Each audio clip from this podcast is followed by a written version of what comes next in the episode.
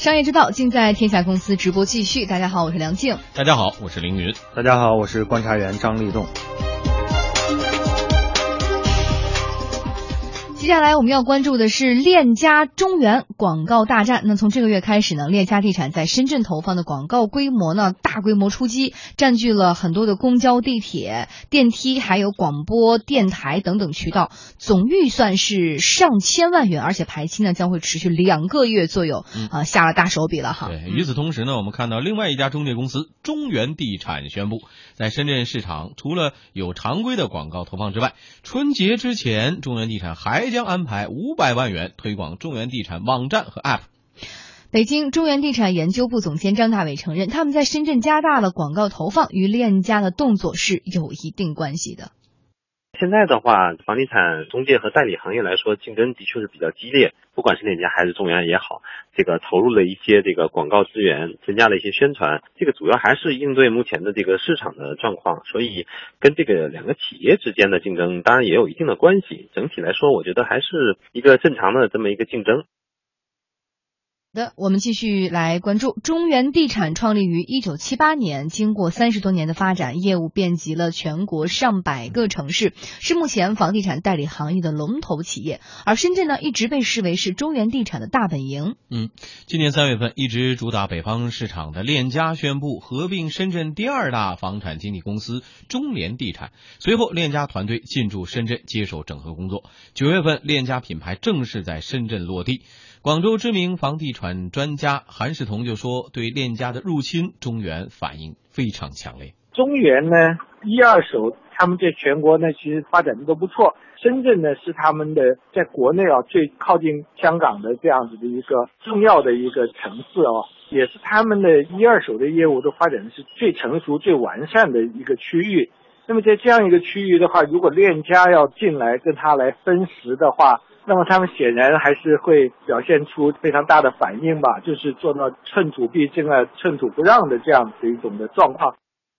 从去年开始呢，链家就通过换股的方式，在全国范围内进行了一系列的并购。今年二月初到三月中旬的短短一个月时间内，链家地产连续并购了上海德佑、成都一城、北京一家以及深圳中联等四家公司。通过这些收购啊，链家就完成了在华北、华东、西南、华南、华中的全国化布局。他从北京大本营出发，从北至南快速扩张。有行业专家就认为，链家不断进行的区域扩张，让中介行业从最初的抢人战演化到了叫抢地盘的战争，最终目的还是争夺行业的定价权。嗯，北京中原地产研究部总监张大伟表示说，链家的扩张呢，呃，扩张呢是正常的市场行为，中原地产对此并不担心。那链家的话，过去也有一定的各个城市的这种扩张，当然这个扩张在过去，但是我们看到的只有北京链家是比较突出的。那其他城市的话，依赖自身的这种规模扩张有可能失败了。那现在的话，它通过这种收购。获得了一定的市场规模，现在换了台点之后进行新一轮的扩张，这个我们觉得也是一个正常的这么一个状态。对于中原来说的话，我们还是看好自己的这么多年在这些城市的发展，而且对于市场的认知，包括品牌的实力，应该说在这些地方还是有跟链家在北京一样的这个实力的。所以，包括现在的这种广告宣传，还有这种业务的升级等等，可以说是应对竞争，也可以说是我们自身发展的这么一个需要。嗯，链家想要扩张自己的地盘，这个心思我们可以理解。但是为什么非要倒到人家中原的这个老巢去？这个中原的老巢饽饽香在哪儿啊？为什么引得链家值得这样大动干戈？呃，实际上是这样，我觉得这个链家他这选择深圳是在选择。其他的地方已经都布好局之后，就最后 哎选了这个深圳。你看之前他在上海已经收购了上海的当地的呃第二大的这个房产中介，在西南、在重庆、在成都已经收了，然后在上海啊，然后呃之类都已经做了很多的这个布局了。那深圳呢，作为北上广深一线城市，嗯那这个房产中介的这个市场是巨大的。那最终它一定如果作为链家它的全国布局来说，必定要在广东、在深圳要立住脚。对，所以它必须。但是这个就像玩军棋里边，这叫探营了，已经开始啊。那就是最终吧，它是一定是要有一个正面的，避免不了。对，之前他已经收了深圳的像中联地产。对啊，然后收了之后又换了它的 logo，整个的呃都换了，呃视觉系统都换了，然后又派了很多人去当地啊。去当地的有两个目的，一个呢，它本身就是说我的营造造势嘛，毕竟原来的北方的一个品牌到了深圳之后，它需要一个水土的呃适应的过程。另外一个，它也通过和当地的地产商的这个短兵相接。能够迅速的学习啊，和这个怎么和它来进行一个市场竞争。嗯，我们继续来关注哈，在互联网时代，房产中介公司的竞争已经不仅仅是线下竞争了。最近，中原地产宣布推出好房子 O2O 平台。根据中原地产的表述呢，好房子将会实现线上线下的完整闭环。嗯，链家高层也多次在公开场合表示，链家要做全产业链服务商，串起两张网：线上的链家网和线。线下的链家门店实体网，广州知名房地产专家韩世彤认为呢，在与链家竞争当中，中原地产的线上实力处于劣势。中原它的比较弱点啊，痛点呢就是他们线上呃现在基本上还没有发展起来啊，那么他们倒还是基于这个传统的一二手的业务，在跟链家抗衡这方面呢，恐怕目前呢还是处在一个呃劣势的状态啊，但它整个规模。显然可能还是要比这个链家强大的。北京中原地产研究部总监张大伟认为，房产中介公司的核心竞争力仍然在线下。普通的消费者这个看中链家，也大部分看中它的门店。链家自己在其他城市的扩张，也并没有说什么链家网什么的扩张，更多的也是收购了一些中介公司的门店，也没有收购什么网站。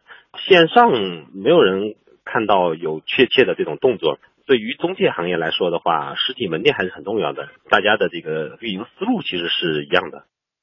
嗯，呃，然而这个链家的进攻啊，真的是让很多房地产企业心有余悸哈。这么一个强攻之下，这行业洗牌看来是避免不了，避免不了，因为它本身它的战略就是，嗯，链家就是要做一个综合服务平台。这里面综合服务平台除了房产中介这个交易之外呢？很很大的一块，它是要放在房地产金融方面，嗯嗯，因为他拿了第三方支付的这个牌照，然后要做这个资产管理。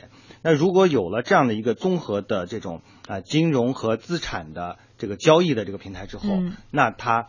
未来的发展的实力，绝对是瞄准所谓的房地产这个 O2O 市场万亿的这个呃规模。我听您这这这话的意思，好像是这个链家将来 PK 中原妥妥的事儿啊。那也不是，也不能这么讲啊，因为从房地产中介就它的原有的传统的业务来说的话，线下的优势还是非常强的。嗯。呃，就刚才讲到这个中原，中原地产。呃，它的最早的来源是来源于香港的。香港的这种呃地产的这个很大的一个特征就是所谓的密铺和它的扫街的模式。嗯，就是它的这个这些中介人员非常的啊非常的勤奋，然后呢做这个业务呢，通过这种铺面的这种呃急速的扩张，然后能够拿到最多的房源。所以我想，呃，链家之所以派了这么多的人啊，他不光是说买了这个当地的这个地产公司，通过换股的方式，更多的他还派了很多人去。其实上，这个就是为了和这个既短兵相接，又是相互学习。